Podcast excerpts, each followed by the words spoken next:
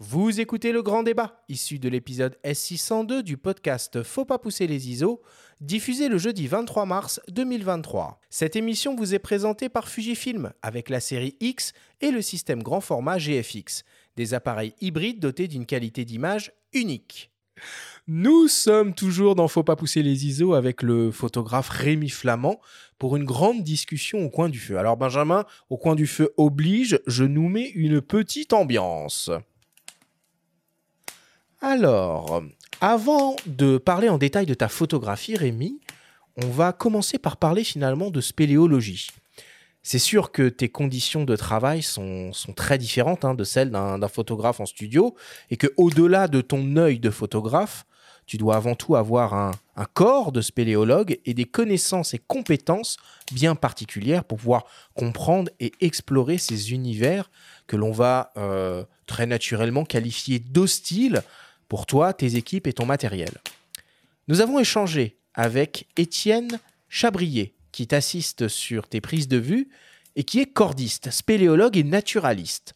Il nous parle un peu des conditions spéciales dans lesquelles vous évoluez. On l'écoute.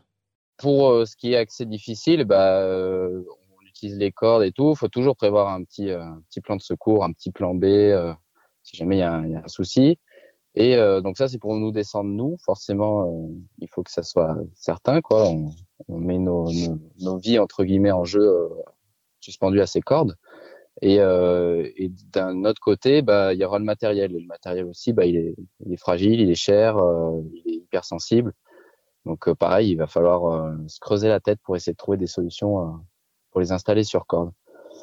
On va scanner tout ça. Si c'est des des endroits un peu historiques, un peu sensibles, et ben, il va falloir essayer de limiter euh, l'impact qu'on va qu'on va faire. Euh, si on met des points un peu n'importe où dans un monument historique, bah ça va pas forcément le faire. On va laisser des, des goujons un peu dans la roche euh, et c'est pas c'est pas le top. Donc on utilise d'autres procédés et essayer de, de minimiser au plus l'impact, de mettre des bâches au sol pour pas salir les par exemple des grottes ornées ou plein de, petits, endroits comme ça.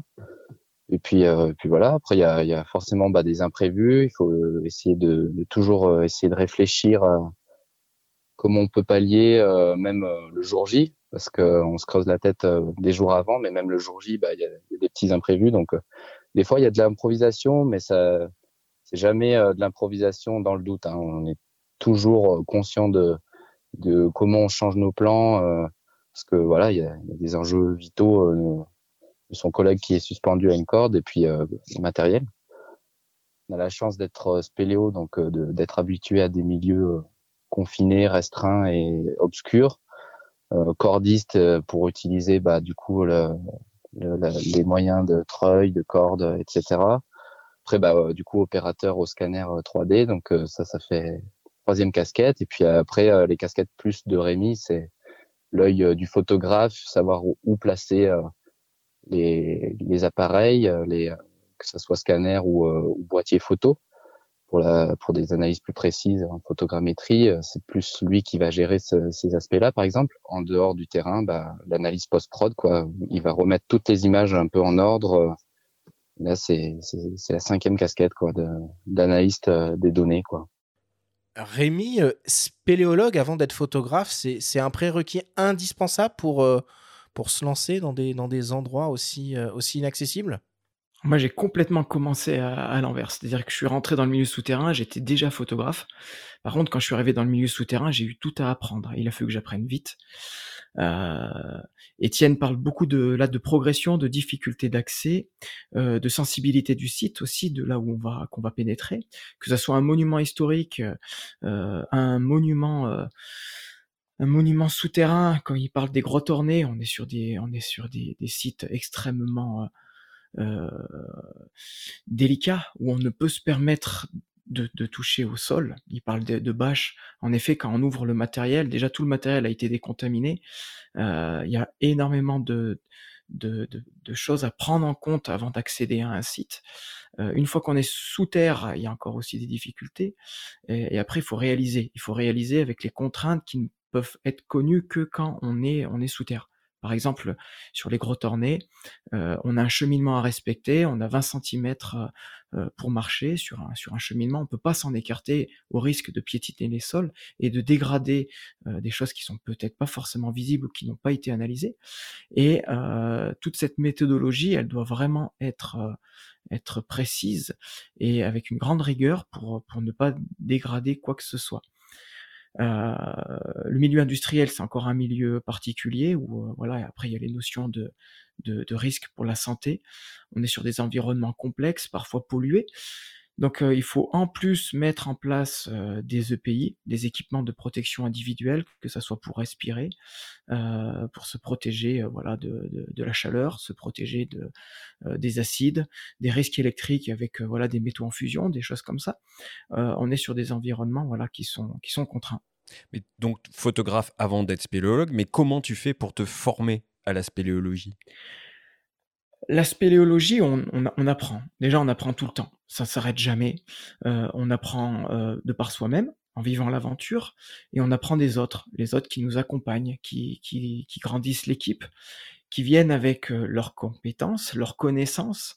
Et c'est vraiment cette aventure humaine qui, qui nourrit les uns et les autres. On apprend de, des autres, et on apprend surtout de soi-même, parce que quand on évolue sous terre, euh, on est les seuls, enfin on est le seul à pouvoir avancer, se faire avancer soit physiquement, et donc du coup il faut beaucoup apprendre sur euh, qui on est, comment son corps fonctionne, comment son corps réagit face à un environnement difficile et un effort qui s'inscrit dans la durée. Euh, parfois, certaines cavités, certains lieux de prise de vue peuvent être très éloignés. On parle de plusieurs heures de l'entrée, parfois des journées entières. Et une fois qu'on est arrivé au but, bah, il faut revenir, refaire le chemin inverse. Et là, pareil, il faut la même quantité d'heures, voire plus, parce que la fatigue s'accumule. Euh, le matériel s'est alourdi. Hein. Quand on équipe, on arrive avec des cordes qui sont sèches et qui sont légères. Quand vous sortez, tout s'est alourdi avec l'eau, l'humidité, et vous avez des fois des, dizaines de kilos à extraire du milieu souterrain, euh, plus le matériel photo qui a été emmené, plus euh, le matériel de topographie. Étienne parle de scanner 3D. Aujourd'hui, c'est aussi, euh, ça fait aussi partie de, mon métier, de numériser le monde souterrain. tout se rejoint. C'est un travail de photographe plus que de, topographe. surtout aujourd'hui où l'image est prépondérante sur quasiment tous les systèmes d'acquisition. Donc, euh, donc voilà, donc euh, on devient spéléologue avec le temps. Euh, c'est un travail sur du long terme. On apprend tous les jours, chaque sortie. Chaque cavité est très différente. chaque cavité est unique. voilà, chaque réalisation est aussi unique et donc du coup, on, ne fait jamais, jamais la même chose. Mmh. Et est-ce que tu peux nous, nous, donner un peu quelques chiffres là pour qu'on qu'on se rende compte un peu de, la complexité hein, de tes expéditions. Par exemple, euh, tu es descendu à, quelle profondeur, au maximal ou au maximum, euh, ou euh, quelle distance tu as, déjà parcouru sous terre? Est-ce que tu as déjà fait des expéditions de plusieurs jours? Comment ça se passe?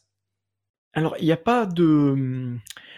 C'est pas linéaire dans les chiffres. C'est-à-dire que vous pouvez descendre à, à 20 mètres, 20 mètres sous terre et c'est tout aussi difficile que de, descendre à 100, à, à 400, à 500. Euh, on peut avoir des verrous euh, qui sont difficiles à passer, que ce soit pour soi ou pour le matériel. Même d'ailleurs, très souvent, c'est beaucoup plus difficile pour le matériel, parce que le matériel, lui, il est rigide. Il est enfermé dans, dans des valises étanches qui ont un volume. Le volume d'une cage thoracique se déforme assez facilement. On se met en apnée, on arrive à peu près à passer partout. Une valise, si elle est trop grosse, eh ben, il va peut-être falloir sortir un, un burin et, un marteau pour, euh, pour élargir le passage. Donc euh, les grandes profondeurs ou les grandes distances ne, ne sont pas forcément le, le, la valeur de la difficulté. Euh, donc, euh, donc voilà, après les, les, les, gouffres les plus profondes au monde, on descend à moins de 2 km sous terre.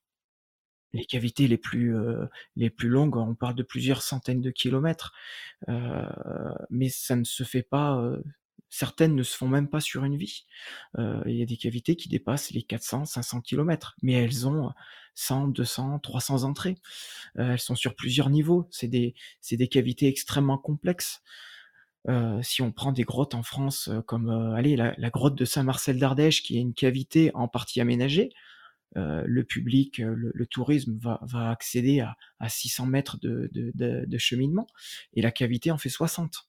Voilà, donc 60 km, ça se fait pas en une journée, ça se fait pas en une semaine. Il faudrait plusieurs années pour faire Mmh. pour faire autant de autant de, de kilomètres sous terre. Surtout qu'il n'y a qu'une seule entrée. Et là, tu parles de grottes euh, aménagées. Donc ça, euh, le public peut y accéder. Mais comment ça se passe au niveau des autorisations et comment tu euh, obtiens l'accès euh, à ces environnements euh, souterrains Alors, euh, on est encore, c'est encore une activité où on est libre. La spéléologie, au final, on vit caché. Et pour vivre heureux, vivons cachés. Euh, une entrée, elle est, elle est physique, elle, appartient à, un propriétaire, à un propriétaire terrien. Euh, un propriétaire, ça peut être aussi sur le domaine de l'État. Euh, et quand on est sous terre, on franchit des limites cadastrales, donc on franchit des propriétés. Mais quand on est en pleine exploration, on n'arrive pas vraiment à savoir où on se situe en surface. Euh, on va réaliser une topo, une topo qu'on va euh, venir plaquer sur les cartes IGN et on va voir justement où est-ce qu'on se situe sur un massif. Mais, euh, mais il n'y a pas forcément de demande d'autorisation pour accéder à un site, sauf, sauf si la cavité est, est, est fermée, fermée par une porte où là, on va pas violer la porte, on va demander l'autorisation de, de- d'ouvrir la porte. Voilà. En France, on est quand même un pays encore assez libre. Dans beaucoup de pays euh, euh, étrangers, l'accès aux cavités ne se fait pas comme ça. C'est, c'est vraiment une, une demande d'autorisation, que ce soit à l'État, euh, voire au propriétaire, euh, voilà, tout simplement, avoir un- une demande de, de, de, laisser passer. En France, on est, on est libre. Est-ce que tu as des, des- est-ce que as eu des frayeurs que tu pourrais nous, euh, nous raconter? Moi, je me rappelle, j'ai vu euh, il n'y a pas très longtemps euh, le film 13 vies euh, de, de Ron Howard qui m'avait profondément marqué. Alors, évidemment, sans tomber dans, dans cet extrême-là, est-ce que tu as, eu des coups de flip à certains moments? Non, non, pas vraiment, parce que d'un œil extérieur, le, le- film dont tu parles, il est, il est traumatisant.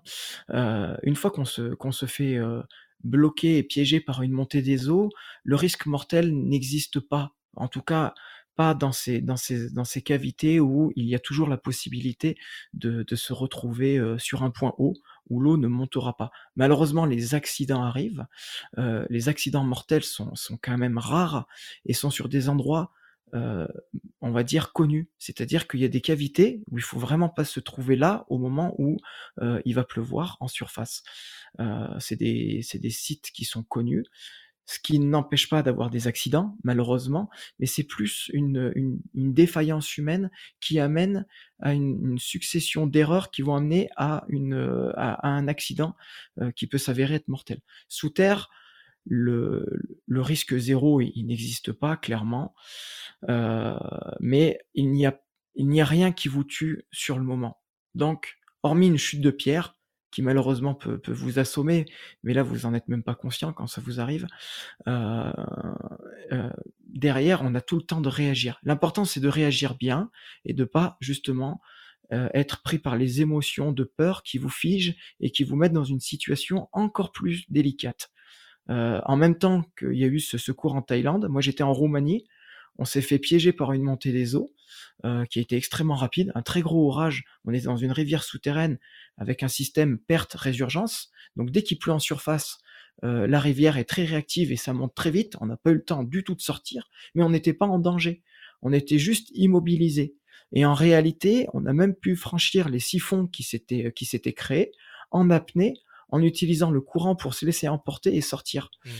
Rémi, dans quel endroit on peut trouver euh, finalement les, les plus belles grottes euh, à visiter ou à explorer? Alors que ce soit en, en France, hein, évidemment, je sais qu'il y a de très beaux sites en France. J'en ai, Le Périgord, le j'en ai Périgord. visité quelques-uns moi-même, mais euh, est-ce qu'on trouve des grottes aussi euh, n'importe où dans le monde? Euh, Est-ce qu'il y a encore beaucoup de nouveaux sites à découvrir?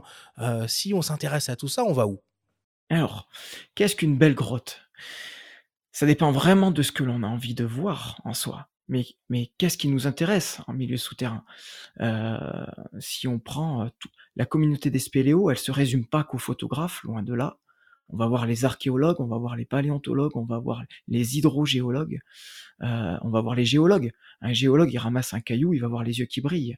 Un photographe, il voit une très belle concrétion, un beau volume, une cascade, une rivière hurlante. Il va avoir les yeux qui brillent aussi. L'archéologue, un petit tesson de, de, céramique et, ça va lui faire sa journée. Qu'est-ce qu'on attend de voir en milieu souterrain? Quelle histoire on amène? Qu'est-ce qui nous fait rêver? Et qu'est-ce qu'on va y découvrir? Sachant que chaque cavité est, inconnue, elle ne peut pas être observée de la surface, donc la seule façon de l'observer, c'est d'y aller c'est de, prendre son courage à deux mains, euh, de monter une équipe, de prendre le matériel, de choisir le matériel en espérant que ça soit le bon, et on y va. Euh, si c'est une cavité connue, on sait où on va, on a une topo, on peut analyser beaucoup de choses. Quand vous êtes en première, quand vous découvrez, euh, là c'est le, c'est le Graal pour tout spéléologue, c'est de, de vivre la découverte d'un nouveau réseau chaque pas que vous faites, vous êtes le premier de, premier de l'humanité à le faire. C'est, c'est extraordinaire. C'est des moments, c'est des moments fabuleux. Et pour un photographe, sortir une photo euh, là où il n'y en a jamais eu, là où il n'y en a jamais eu, là où il n'y a jamais eu de lumière, c'est, c'est extraordinaire aussi. Et justement, euh, quel type de photos tu fais toi dans les grottes? Pourquoi tu vas dans les grottes? Tu explores, mais qu'est-ce que tu vas photographier? Euh, Parce qu'il y a de moins en moins de lumière, ça on y viendra plus tard. Mais qu'est-ce qu'on y trouve en dehors de, de, peinture et de l'art euh, rupestre euh, d'une autre époque. Et stalagmites. Alors il y a tous les spéléothèmes, hein, c'est voilà, c'est c'est les stalactites, c'est les stalagmites, mais ça va être les gourds, les formes de, de bassins qui retiennent les eaux, un peu comme un peu comme des, des, cultures en terrasse. Euh, il va y avoir des formations, des creusements. Il va y avoir il va y avoir beaucoup beaucoup de choses à illustrer. Après tout de, tout dépend de la demande, c'est-à-dire à qui on à qui va euh, servir les photos. Si c'est un archéologue, si c'est une cavité aménagée, si c'est un industriel qui veut montrer sa, sa production de pays euh, en milieu souterrain, dans un contexte in situ, euh, voilà, qu'est-ce qu'on va photographier? Si je cherche à montrer du matériel, que ce soit un harnais, des lampes, je vais montrer l'aventure, je vais montrer le, plutôt quelque chose de spectaculaire, de la progression, donc des images dynamiques. Si je veux montrer, euh, si je m'adresse à, un public qui s'apprête à visiter une cavité aménagée, je vais montrer le paysage, je vais montrer euh, la singularité de, la cavité. Tout à l'heure, on a entendu le mot singularité, c'est très intéressant de conserver cette singularité. Qu'est-ce qui fait qu'une cavité est unique? Qu'est-ce qui fait qu'elle va se démarquer d'une autre? Qu'est-ce que euh, l'exploitant de la grotte a pour séduire un public et qu'est-ce qu'il faut mettre en avant? Voilà, ça c'est c'est une autre vision. Un, un archéologue, qu'est-ce qu'il demande? Est-ce qu'il demande de la précision dans le cliché? Est-ce qu'il demande d'avoir des photos qui montrent un contexte géologique, archéologique? Voilà. Est-ce que il a besoin d'une illustration très particulière avec un très bel éclairage parce que ça va être la couverture de son livre et ce livre, c'est l'œuvre de sa vie? Voilà tout ça fait qu'on va avoir euh, des, des, photographies qui seront toujours très différentes parce qu'elles mmh. ne s'adressent pas à la même personne. Mmh. Par contre, le matériel, lui, même s'il est adapté, son utilisation, elle est toujours la même. Bon, bah, tu, la transition est, tout, est toute trouvée. Euh, bah, tu es ambassadeur Fujifilm hein, et à ce titre, euh, tu t'es amusé à emmener une partie de l'équipe de Fujifilm France euh, dans l'une de tes expéditions pour leur faire découvrir tes conditions de travail et comment est-ce que tu utilises leur euh, boîtier et optique. On vous propose d'écouter Cyril Duchesne, chef produit Fujifilm, nous raconter cette expérience qui l'a pour le moins un petit peu euh, marqué. Rémi nous a proposé avec Fujifilm un, projet de dingue qui était de nous emmener, nous staff, moi Cyril Duchesne, sous terre avec lui pour essayer le XH2 et nous présenter son travail, la manière dont il travaille sous terre. Donc il nous a dit allez venez, on vous emmène euh, dans la grotte de Malaval. première en spéléologie pour moi. J'étais vraiment euh, très angoissé de ce qu'on peut imaginer, les boyaux se faufiler partout. Mais quand on est bien accompagné, c'est un vrai plaisir. Rémi a monté une équipe de pros. On avait une personne euh, d'accompagnement par staff Fuji, donc c'était vraiment top. On se sentait en toute sécurité. Nous, on était un peu, bien sûr, peu rassuré, on était en sécurité avec des filins et tout. Et on voyait Rémi, bien sûr, courir partout sur les rochers, euh, telle une petite chèvre des montagnes qu'on peut voir accrochée parfois sur les barrages. C'était assez impressionnant. Mais le plus impressionnant, c'est de le voir travailler sous terre, euh, de voir les contraintes que c'est, c'est-à-dire qu'il doit vraiment protéger tout son matériel. Il doit avoir du coup euh, en plus de son matériel de spéléologie, le matériel photo, le soin qu'il prend à chaque fois à tout nettoyer, faire attention, la manière qu'il a de travailler, c'est-à-dire de placer jusqu'à 6, 7, 8 lumières, que ce soit un mélange de lumière continue et de flash, euh, qu'il a à chaque fois d'aborder, de se poser. C'est beaucoup de temps d'attente au final. On a passé euh, presque la journée euh, sous terre, donc on se rend pas compte, on perd un peu le, le fil du temps. On n'a plus aucun repère euh, visuel et on est là, on est quand même dans l'attente, on est dans l'humidité, euh, donc ça reste quelque chose de physiquement éprouvant, euh, mais ça reste quelque chose de complètement exaltant, quelque chose de, complètement nouveau quand on nous emmène euh, dans ce milieu obscur, parce qu'une fois qu'on éteint les lumières, bah bien sûr, euh, il n'y a plus rien, il y a juste le bruit de l'eau et les matières qu'on peut ressentir euh, sous les chaussures et sous les mains. Donc c'est vraiment un milieu incroyable que Rémi nous a permis de découvrir, à la fois parce que c'est un passionné de spéléologie, mais parce que c'est avant tout un passionné de photographie euh, sous terre, comme il aime à se définir, et pas uniquement de spéléologie, parce qu'il travaille aussi sur, euh, sur des chantiers humains euh, sous terre. Euh, Rémi, pour commencer, un petit mot peut-être là sur, euh, sur le lieu, hein, euh, la grotte de, de Malaval. On a cru comprendre que c'était euh, un endroit un peu spécial pour toi. Alors, c'est euh, c'est l'endroit où je suis né pour la deuxième fois. Oh là C'est-à-dire qu'il y a le avant et il y a le après. Et euh, j'ai voulu faire vivre à Cyril un peu ce, cette chance que j'ai eue un jour de rentrer dans le milieu souterrain par cette très grande porte qu'est la rivière souterraine de Malaval. Malaval, c'est une cavité en Lozère, donc sur le département de, de la Lozère. C'est le plus grand réseau connu de- du département. C'est avant tout une rivière, une rivière souterraine extraordinaire, longue de plus de 2 km. Et le réseau fait, fait 12,4 km actuellement. Euh, c'est un réseau extraordinaire euh, pour sa rivière et pour ses concrétions. Euh, les concrétions se trouvent dans des réseaux qui sont dits fossiles, des réseaux où l'eau circulait avant mais ne circule plus aujourd'hui. C'est des réseaux qui sont plutôt en hauteur, entre 15 et 30 mètres au-dessus de la rivière. Et pour les atteindre, il faut faire des escalades. Voilà. Euh, Cyril, je l'ai emmené dans la rivière parce que parce que c'est voilà, c'est l'ambiance, c'est la roche qui brille, c'est le bruit omniprésent, c'est les embruns, c'est les cascades, euh, c'est le côté vraiment euh, aventure euh, où ça glisse, ça ça brille. euh, on a l'humidité, le froid, le bruit, on n'arrive pas à s'entendre, il faut des radios. Euh, faire de la photo, c'est très éprouvant pour les modèles, c'est éprouvant pour le matériel, parce qu'on est en contact avec l'eau permanente, on nage. Justement, tu parles de matériel, Rémi, et, et notamment cette descente dans la grotte de Malaval avec euh, Cyril qu'on a entendu, c'est fait dans le cadre de la sortie du XH2, donc qui est, qui est un modèle haute définition de Fuji euh, avec un capteur de 40 millions de pixels. Qu'est-ce que ça t'apporte, la haute définition dans ton travail? Alors, euh, on est quand même dans un milieu où la, où la photographie est difficile à faire et où la, la chance de la refaire risque de, de ne peut-être plus arriver. Euh, parce que faire de la photographie sous terre, ça demande des moyens humains et de temps qui sont très importants, et donc un coût euh, qui n'est pas anodin. Il faut sortir la photo coûte que coûte. Donc le matériel performant, il est très important. Le matériel résistant, il est très important. Et plus on va avoir une définition, et plus on va pouvoir utiliser cette photographie dans le temps. C'est-à-dire qu'aujourd'hui, la photo que je vais réaliser, elle va peut-être servir dans les 10, 15, 20 prochaines années. Et ça sera peut-être la seule trace qu'on ait de cette cavité. Donc, plus on part avec du matériel performant, et plus on assure l'utilisation d'une photo dans le temps. Et peut-être que cette photo ne sera jamais réalisée une autre fois. Ça m'est arrivé, bah, toujours dans la rivière souterraine de Malaval, d'aller dans des, dans des petites galeries qui sont mis en réserve absolue, c'est-à-dire où l'homme n'a pas le droit d'y aller. Il faut une autorisation très spéciale pour y aller.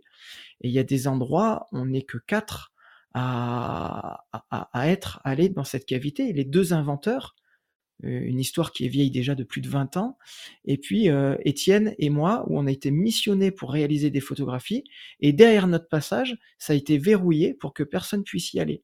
Et là, les photographies, c'est le seul témoignage que l'on a pour illustrer et documenter cette cavité. Donc quand on est dans des endroits uniques où on n'a qu'une seule chance d'y aller, il faut du matériel extrêmement euh, pointu pour être sûr de, ne rien louper. Et la, et la résolution et la définition et tout ce qui va à côté, euh, la performance optique, la stabilisation du capteur, tous ces petites, euh, ces petites aides vont nous permettre d'assurer à coup sûr une photographie euh, où on n'a qu'une seule chance de la réaliser. Et pourquoi pas le moyen format alors? Parce que dans un souci de mémoriser, de maximiser le temps sur place et la qualité d'image, finalement, même dans la gamme euh, bah, Fuji, il y a les GFX. Pourquoi ne pas descendre avec un moyen format stabilisé? C'est une question de poids, de, pixels, quoi. de compacité, ouais, absolument. Voire plus avec les modes de haute définition. Donc moi, je suis... Euh, ça fait 3 ans, 4 ans maintenant que, que j'utilise un GFX 100. Donc pour un chantier très spécifique, j'avais acheté un GFX100 euh, parce que c'était vraiment un chantier extraordinaire et que le client, voilà, avait les capacités de, de, de, financer l'investissement d'un tel, tel boîtier. Donc je travaille aujourd'hui, moi, au moyen format. Ce qui était très intéressant, c'était de pouvoir justement en connaissance du, euh, matériel euh, grand format de chez Fujifilm, euh, vu que j'ai plusieurs boîtiers, c'était aussi très intéressant de revenir sur un, capteur APS-C que je connaissais, parce que jusqu'à présent, j'étais sur un capteur APS-C avec la série X, avec les XT, avec les XT3, les XT4. donc, ça me permettait de pouvoir comparer deux types de capteurs, deux visions très différentes de, du matériel photo, euh, qui ont des points faibles, mais qui ont surtout des points forts. C'est-à-dire que quand on va sous terre, on adapte le matériel. Qu'est-ce que l'on a besoin dans un contexte très particulier? Est-ce que je dois être extrêmement léger? Est-ce que je dois être très rapide? Ou est-ce que je vais pouvoir me permettre de prendre plus de temps? Est-ce que le client a les moyens financiers euh, pour mettre trois ou quatre porteurs de plus parce que le matériel va être plus lourd? Qu'est-ce que l'on... Voilà, c'est euh, c'est un, c'est toujours un, jeu de d'équilibre à trouver pour mener à bien la mission. Voilà. Il n'y a pas de mauvais appareil, clairement, euh, surtout chez Fujifilm. Le XH2 aujourd'hui, c'est une bête de course. Il offre des choses extraordinaires. Les GFX, n'en parlons pas. Euh, d'un point de vue purement professionnel, mais parce que mes clients ont les moyens, euh, évidemment, je pars sur du GFX 100 du 100S, mais même du 50S Mark II qui est un, appareil extraordinaire et qui en termes de poids, euh, il n'est pas si lourd que ça. Euh, les optiques le sont un peu plus, mais quand on emmène 50, 60, 100 kilos de matériel sous terre, on n'est pas à 100 grammes près. Donc, justement, tu euh, peux nous détailler un petit peu les optiques avec lesquelles tu bosses? Par exemple, pour accompagner le XH2, on, voit beaucoup de, photos au grand angle sur sur ton site, on voit aussi pas mal de macros. Quelles sont tes, optiques de prédilection? Alors, euh, là, on a résumé un peu les grandes familles d'optiques qu'on va utiliser. On part toujours avec un ultra grand angle. Euh, parce qu'on on manque de recul sous terre et les parois on peut pas les, pousser et quand il y a du vide on peut pas non plus y aller ça risque de tomber donc on est toujours gêné par le manque de recul donc c'est la photographie à l'ultra grand angle elle est elle est primordiale après l'aspect purement grand angle, ça amène une vision. Ça amène une vision du milieu souterrain et moi j'ai envie de le montrer grand et pas du tout étroit. Donc on va pas exagérer les proportions, mais on va donner des, proportions euh, intéressantes pour montrer le, paysage comme il peut être et comme il est grandiose. C'est surtout ça qui m'intéresse dans le milieu souterrain. Je veux surtout pas faire peur aux gens, je veux les émerveiller. Donc le grand angle, il est super important. Et pour ça, j'ai le, j'ai le 816, le XF 816, que j'avais eu aussi en, un peu en avant-première. Euh, et c'est une optique qui est fabuleuse parce que euh, on passe de l'ultra grand angle au grand angle avec une seule optique. Elle est extrêmement qualitative, euh, elle reste compacte. Après, il y a le il y a le 1655 que j'utilise beaucoup euh, pour de la petite proxy et on va dire un peu des plans, un peu plus d'action, où mmh. j'ai besoin d'amener de la de la proximité entre le figurant qui est en pleine action et l'environnement où il se situe. Donc là, on commence déjà à rapprocher un peu les plans. On peut prendre un peu de, on peut s'éloigner, mais si on a du contexte avec de l'eau, de la cascade, des embruns, on a beaucoup plus de matière entre le modèle qui est quand même le sujet et le photographe qui lui est, assez statique et où il a besoin aussi d'un petit zoom pour l'aider parce qu'il peut mmh. pas forcément se déplacer. Il est suspendu à une vire, il est sur une petite margelle, euh, il est en équilibre sur un caillou dans l'eau qui peut être profonde. Donc voilà, ces petits zooms, ils sont très utiles. Voilà. Ce serait quoi l'optique macro euh, ultime euh, pour toi? C'est plus le 30 mm sorti récemment chez Fuji ou c'est le 80 mm macro? Les deux. Les deux. Alors le 30, il se fait vite oublier. hein, C'est un poids plume. Il est extraordinaire. On a des détails euh, millimétriques. Là, j'ai photographié des petits insectes, euh, des diplours. C'est des petits insectes, euh, c'est des petits invertébrés euh, qui sont presque, ils sont dépigmentés. Ils sont pas transparents, mais ils sont dépigmentés. Ils ont des grandes antennes devant, derrière. Euh, D'ailleurs, c'est pas des antennes, mais mais voilà. Et donc ils font 3-4 mm. Donc là, le, le 30 mm, c'est l'outil idéal. La difficulté, c'est qu'on a un- une distance de mise au point qui est très faible, et donc pour éclairer, il faut des lumières très latérales. On a très peu d'espace pour mettre la lumière, et là, il faut travailler en équipe. Dans, dans tous les cas, la macro sous terre, c'est un travail d'équipe. Ça peut pas se faire seul. Mmh. Euh, dans la gestion de, des éclairages, plus la gestion de l'environnement, quand vous photographiez des concrétions, c'est des environnements extrêmement fragiles qui ne tolèrent aucun contact. Donc il y a une personne, il y a le photographe, aidé d'une personne qui fait l'éclairage, et une troisième personne qui surveille l'environnement dire attention, tu es à 10 cm d'une concrétion, là tu peux pas reculer, attention derrière toi. Euh, les, deux, les deux objectifs macro qu'on a cités euh, permettent de faire des choses très différentes. Le 80 mm, son gros avantage, c'est que ça permet de mettre de la distance avec le sujet. Euh, et le capteur du XH2 amène une résolution où on peut explorer du détail. Euh, on peut vraiment littéralement plonger dans la minéralisation. Et ça, c'est extraordinaire quand on photographie des gouttes d'eau. On va se retrouver à l'intérieur, avoir un vrai paysage. Et, euh, et ça, c'est le XH2 m'a vraiment amené ça. On, a parlé de, tes boîtiers, de tes optiques. Euh, maintenant, on va, aborder une partie fondamentale, évidemment, de, euh, ton travail, puisque une, des particularités de la photographie souterraine, tu l'as évoqué, euh, c'est évidemment l'absence totale de lumière. Alors pour ça, il n'y a pas 36 solutions. Tu dois impérativement utiliser un éclairage artificiel pour mettre en lumière sujets avec du flash ou de la lumière continue. On vous propose euh, d'écouter le témoignage de Christian Dzekou, un photographe roumain réputé dans le milieu, nous parler de cette problématique. Nous avons commencé à prendre des photos avec la lumière de flash et je pense qu'il y a 23 années. Déjà, euh, nous avons participé à une école de photo euh, tenue par notre euh, professeur de, photographie de, de qui s'appelle Christian Lascu et lui c'était le président de National Geographic Romania. Il nous a appris de prendre des photos avec la lumière continue, de faire la peintre avec la lumière. C'est vraiment photographie, écrire avec la lumière. Et ça, c'était une grande révolution pour nous parce que la photographie te permet le temps d'exposition comme tu le veux. Tu es dans, dans, dans une grotte avec aucune lumière et soudain tu vas allumer une lumière et, faire des peintures avec ça sur les stalactites, stalagmites sur les murs. Et, ça, c'était euh, que s'appelle light painting, peinture avec la, lumière. Aujourd'hui, c'est en vogue, mais quand nous avons commencé, c'était quelque chose de fantastique et révolutionnaire ici en Roumanie. Et nous travaillons maintenant avec la lumière continue. Euh, la plupart, c'est avec le, le LED, une lumière très économique, mais, mais nous avons redécouvert la, photographie avec le flash, qui, par exemple, Rémi, il, il prend beaucoup de photos avec le flash et nous avons observé que c'est une, c'est une différence de, de réflexion.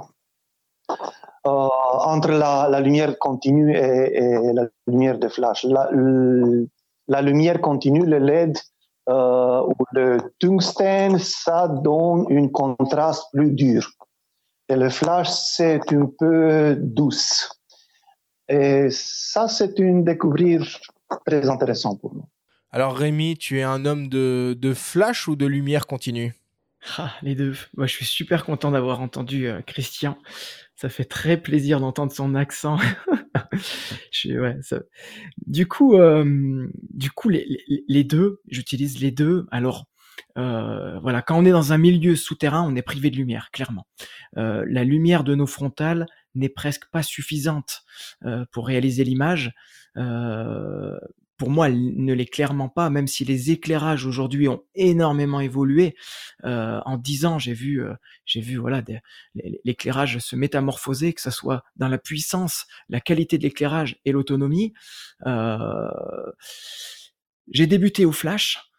C'est pas aisé de, commencer avec, avec, avec ce, ce, ce type d'éclairage. Bah, c'est plein de contraintes. Bah non, pas vraiment. Euh, on, je parle, on va pas parler de, de contraintes, mais de, de méthodologie. C'est-à-dire que c'est des méthodologies très différentes. Quand on place un flash, il ne se passe rien. C'est au moment où on déclenche. Et euh, grâce au numérique, on a le résultat de l'éclairage. Donc euh, quand on était sur de l'argentique, chose que je n'ai pas connue, les, quand on plaçait un flash, on savait pas du tout ce qui allait se passer. Maintenant, on a le contrôle en direct. Donc au final, ça rejoint l'utilisation de la lumière continue. Mmh. Hormis le fait que le temps est passé et que plus le temps passe, euh, et ben derrière, moins on aura de temps de, de, de faire de l'image. Donc il faut être performant. Mais la performance, elle s'acquiert avec le, le travail de terrain. Plus on se on, on, on, se crée des expériences et plus on va pouvoir les réutiliser. Et c'est ça qui est très intéressant avec la lumière. C'est-à-dire qu'on va se créer des méthodologies de travail qui vont nous permettre d'être quasiment à coup sûr de sortir une image. C'est-à-dire qu'aujourd'hui, je, je, travaille avec euh, 10, 15, 20 flashs. Ça va dépendre des volumes, hein. ça dépend qu'est-ce que je dois éclairer, la complexité du milieu. Euh, mais à coup sûr, je place un flash, il est bien orienté, il a son réglage de puissance, il a son réglage de zoom, mais ça c'est un travail mental, c'est un travail qui demande de se poser. Avant de sortir le matériel. J'analyse toujours si déjà je vais pouvoir sortir la, photographie, est-ce que j'ai les moyens humains, est-ce que j'ai les moyens matériels? Et est-ce que j'ai le temps nécessaire pour faire la photo? Parce qu'une photo, il peut vite me falloir une heure si pour placer un flash, il faut un quart d'heure. Comment tu fais d'ailleurs alors euh, pour, pour, pour, tout placer Bon, il y a tes équipes qui vont t'aider, mais pour disposer 15 à 16 flashs, pour bien les orienter sur le moment, gérer l'autonomie et faire la mise au point dans le noir, comment tu procèdes? Alors, euh, alors, les flashs, justement, c'est jusqu'à présent le rapport poids, puissance et autonomie qui était le plus intéressant parce qu'on part avec des petites batteries euh, qui sont chargées à bloc et on peut facilement faire aujourd'hui 200, 300 éclairs. Euh, quand j'arrive à faire 50 photos dans une journée, je suis très très content. On est sur des ordres de grandeur où on, on déclenche pas énormément sous terre. Moi, je suis du genre à vraiment pas beaucoup déclencher. Je déclenche quand je suis sûr. Ça m'arrive même des fois de faire la mise au point et de dire ah non, j'ai pas déclenché, mais je vais quand même modifier un flash parce que je sais que c'est pas bon. Mais attends, Parce comment tu arrives à, à, à, concevoir et, et, avoir un aperçu de la composition dans le noir, justement? C'est une lecture, c'est une lecture de la scène. Moi, je travaille avec, euh, on va dire, toujours la même chose, c'est-à-dire que je, démarre par mon contre-jour, je viens mettre des flashs sur les côtés, je viens mettre des flashs plus devant qui vont éclairer de front à très faible puissance pour pas trop venir euh, sur les, les contre-jours, mais les puissances elles sont déjà connues par l'expérience. Après il y a la il y a la roche, est-ce qu'elle brille? Est-ce qu'il y a des limons qui vont absorber la lumière? Euh, tout ça, c'est dans ma tête, c'est-à-dire que l'équation à plusieurs inconnus, elle est déjà résolue avant même de déclencher. Donc c'est c'est c'est un quand je dis que une photo se pense, se construit, c'est vraiment un travail mental. C'est-à-dire que c'est c'est une réflexion de qu'est-ce que va donner la, la photo. Mon, mon, travail euh, où je vais vraiment venir travailler après, ça va être sur la position de, du, du figurant. Quel, euh, comment il va être placé dans l'image, quel gestuel il va avoir pour vraiment donner, la, donner du sens. Et c'est là le, la finalité du travail dans une photo. L'éclairage, c'est tellement acquis que je, je n'ai plus à réfléchir au final. Mmh, mmh. Mais du coup, euh, comme tu es dans le noir total, tu peux euh, travailler euh, ce qu'on appelle euh, l'open flash. Euh, tu utilises cette technique ou tu as un système de synchronisation avec le boîtier? Alors tous les flashs sont synchronisés. Hein. Euh, ils sont synchronisés euh, via un émetteur qui est sur l'appareil photo. Au okay. moment où je déclenche, les, les, les, les flashs partent une fois.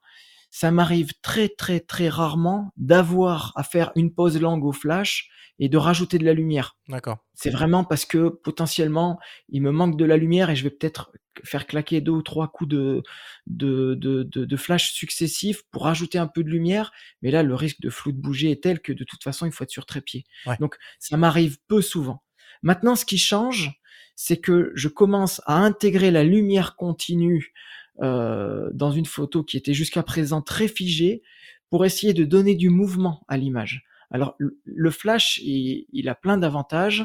On peut travailler à main levée, mais euh, on est limité dans le dans, dans les dans le mouvement. Et quand on a de l'eau, c'est bien de conserver du mouvement. Ça, c'est très intéressant. La transition, la transition est parfaite, hein, puisque euh, évidemment, hein, euh, les, contraintes d'éclairage en photo, c'est une chose, mais euh, en vidéo, là où on veut avoir vraiment du, mouvement, c'est encore plus délicat. Et évidemment, le flash est totalement sorti, de l'équation.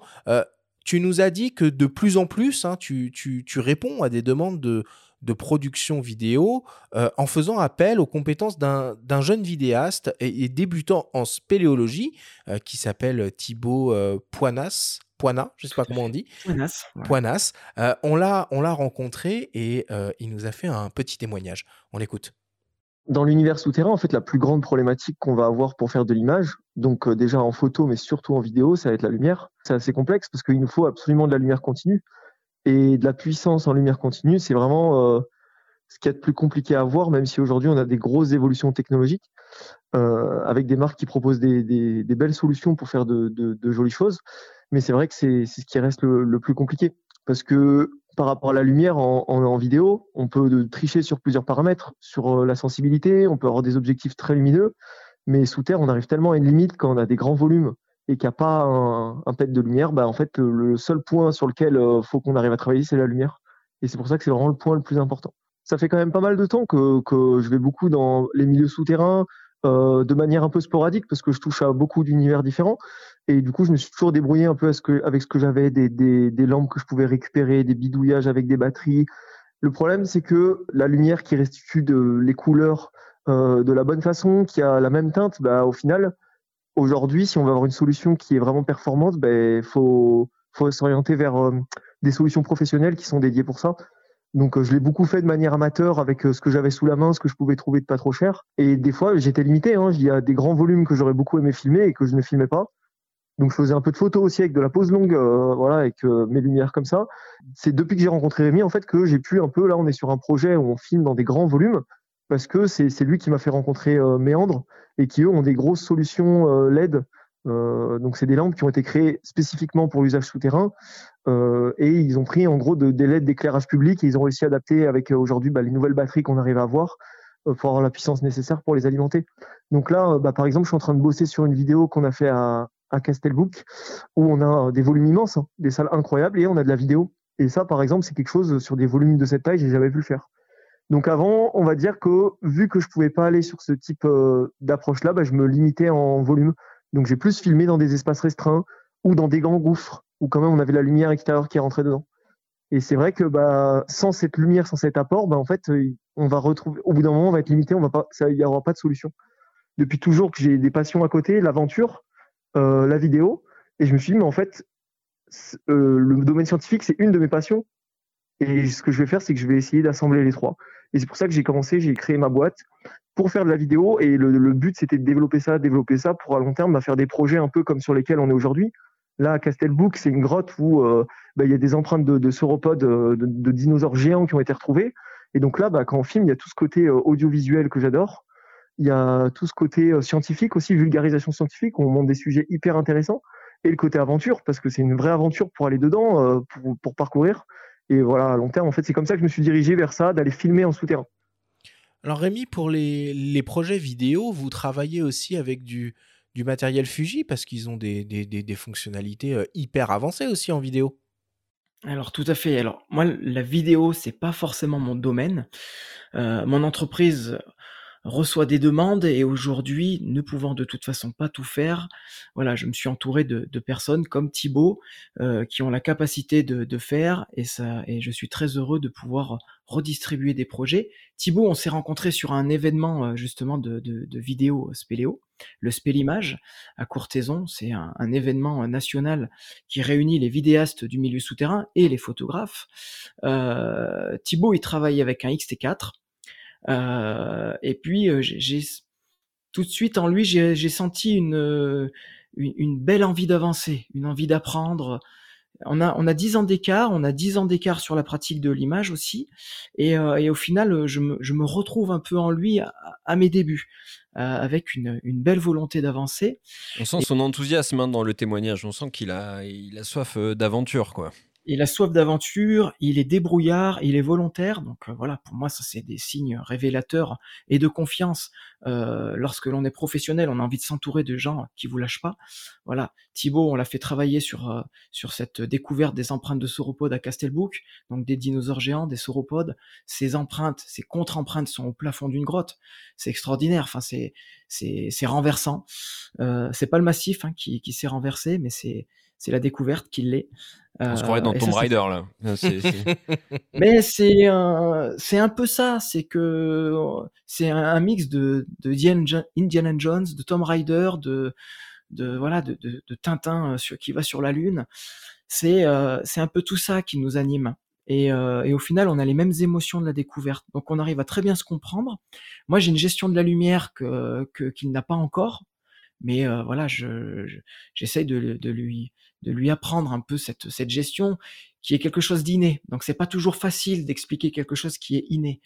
Euh, et mes moyens financiers, les moyens financiers de ma société font qu'aujourd'hui, des, des lumières fabriquées par, Méandre Technologies, c'est des lampes que j'ai fait fabriquer spécialement pour mon, pour, pour mon entreprise, pour mon utilisation, qui est au final un éclairage détourné de l'utilisation de la, de la photogrammétrie où il faut une, une, une, une qualité de lumière irréprochable. Euh, dans le monde, il n'y a pas 36 fabricants. On a la chance d'avoir un fabricant français euh, qui est euh, qui vient de ce milieu souterrain, euh, qui aujourd'hui travaille avec les plus gros industriels du, du monde entier. Euh, c'est une chance de l'avoir en tant que partenaire. Et en plus, j'ai pu développer, grâce à mon savoir-faire de photographe, des éclairages euh, qui me servent aujourd'hui et qui me permettent Mmh. qui me permettent d'avoir des, des, contrats parce que je suis le seul à détenir mmh. ces éclairages. Mmh. Quand on a du matériel exclusif à une société, euh, d'un point de vue euh, purement commercial, c'est pas anodin. Eh oui. Alors, tu as, tu as la chance hein, de, de, pouvoir vivre hein, aujourd'hui de, de, ton activité. Alors, tu travailles comme euh, photographe-auteur pour toi, mais aussi, euh, et tu l'as déjà évoqué pour, euh, pour, des entreprises, tu te qualifies même comme photographe industriel et scientifique. Tu proposes de la photo, de la vidéo et même ce que l'on appelle de la photogrammétrie. Michel Besson, chef d'une petite entreprise spécialisée dans les travaux en milieu souterrain, basée dans le Lot, fait appel à ton savoir-faire. Il nous explique pourquoi. Rémi euh, a une enfin, il a eu des activités de, de travaux acrobatiques et de chantier. Euh, c'est un homme de chantier, donc il connaît les contraintes qu'on a. Euh, il connaît les contraintes de sécurité par rapport aux engins. Donc, quand il fait des photos, bah, soit on adhère et on mobilise l'appareil, l'engin pour faire une photo instantanée, mais bon, on accepte de perdre un peu de temps, mais ça permet à Rémi de faire quelque chose de, de, de préparé et d'avoir vraiment une, une photo qui reflète vraiment euh, le travail de l'engin. Mais aussi, quand il fait ses photos, bah, il faut pas qu'il s'approche non plus euh, quand l'engin est en, en service, euh, qu'il puisse s'approcher jusqu'à une certaine euh, distance pour pas se mettre ni lui en danger, euh, ni euh, perturber l'opérateur. C'est important. Ça me rappelle à l'esprit une photo qu'on a faite euh, en creusant une cave où Rémi a fait une photo d'une aveuse avec des pics, vraiment s'allongeant par terre pour avoir une vue vraiment plongeante de l'appareil. Bon, on était à distance, c'est sûr, mais c'est vrai qu'il a pris, il s'est mis vraiment dans une position où euh, bah, fallait pas non plus euh, faire d'erreur, fallait pas que l'opérateur, euh, tout d'un coup, il fasse manœuvrer le, bras de l'appareil. Bon, il y a une confiance entre nous aussi, et puis il se mettait quand même à une certaine distance. Mais c'est vrai que c'était quand même une photo osée. Ça permettait de voir vraiment le travail de la haveuse, des pics rentrant dans le rocher, assez formidable. Rémi, tu te souviens un peu de, cette prise de vue qui, qui nous raconte Michel Tu as d'autres anecdotes un peu de, de mise en scène acrobatique qui euh, bah, demande finalement des euh, conditions de sécurité euh, si, si extrêmes?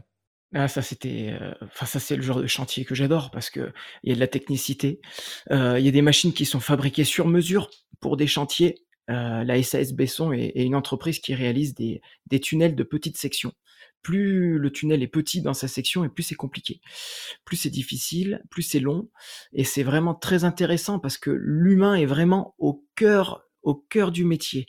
Et, euh, ce type de photographie, pour moi, c'est génial. Euh, c'est des photographies qui, qui ne vont, qui ne sont pas montrées parce qu'on est quand même dans un contexte euh, de, de, secret industriel. Euh, c'est une entreprise qui a énormément investi dans le matériel. Moi, j'ai énormément appris d'ailleurs là-dessus à savoir que l'investissement du matériel, il est très très très important. Mes flashs, euh, par exemple, ils peuvent se fixer n'importe où.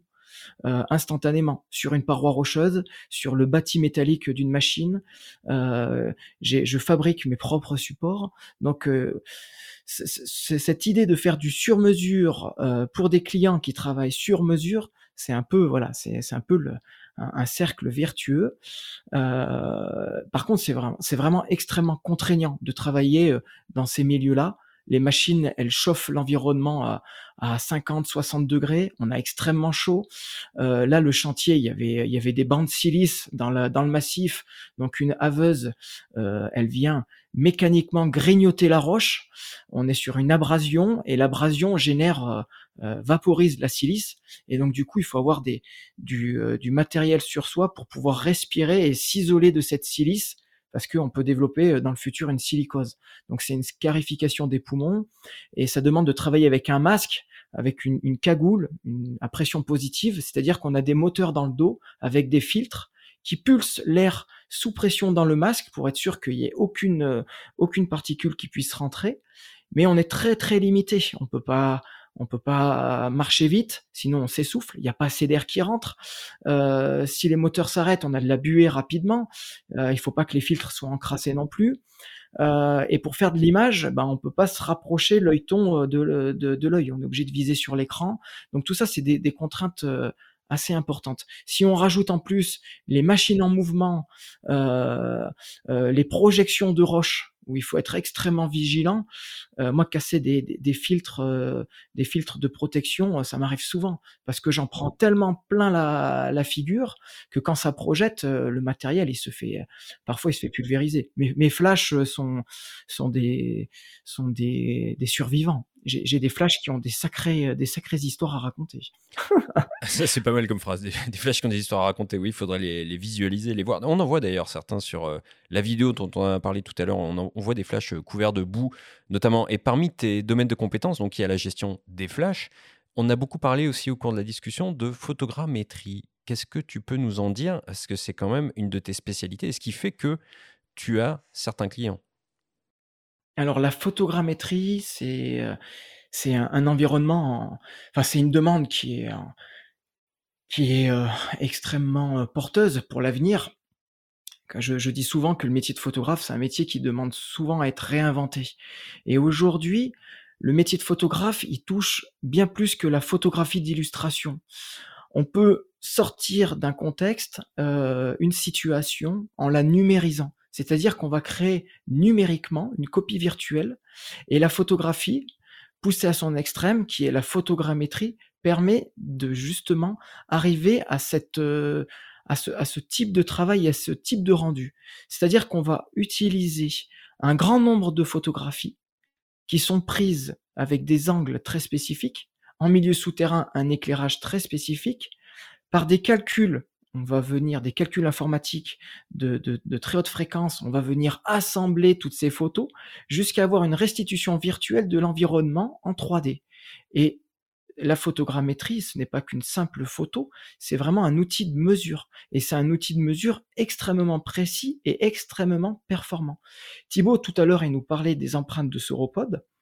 On les a numérisées avec la lasergrammétrie. Donc là, c'est des scanners 3D qui utilisent la mesure laser, mais on est passé en plus par-dessus avec la photogrammétrie. Donc là, la photogrammétrie, elle va nous permettre, en plus d'ajouter de la texture, d'avoir vraiment la texture de la géologie, euh, et en créant des lumières artificielles sur cette copie virtuelle, on va pouvoir venir observer des choses qui ne peuvent pas être visibles à l'œil nu parce que les empreintes de sauropodes, elles sont à 12 mètres au plafond, on peut pas s'en approcher, elles font 1 mètre 20 de diamètre, 1 mètre 50 pour les plus grosses, et la photogrammétrie va nous permettre de révéler tout ce qui ne pouvait être pas vu euh, sur place avec notre lumière qui est frontale. Et ça veut dire que ce, rendu, tu l'as que en post-prod. Alors sur, sur place, tu n'as aucune idée du, rendu final on, sait quel rendu on va pouvoir obtenir.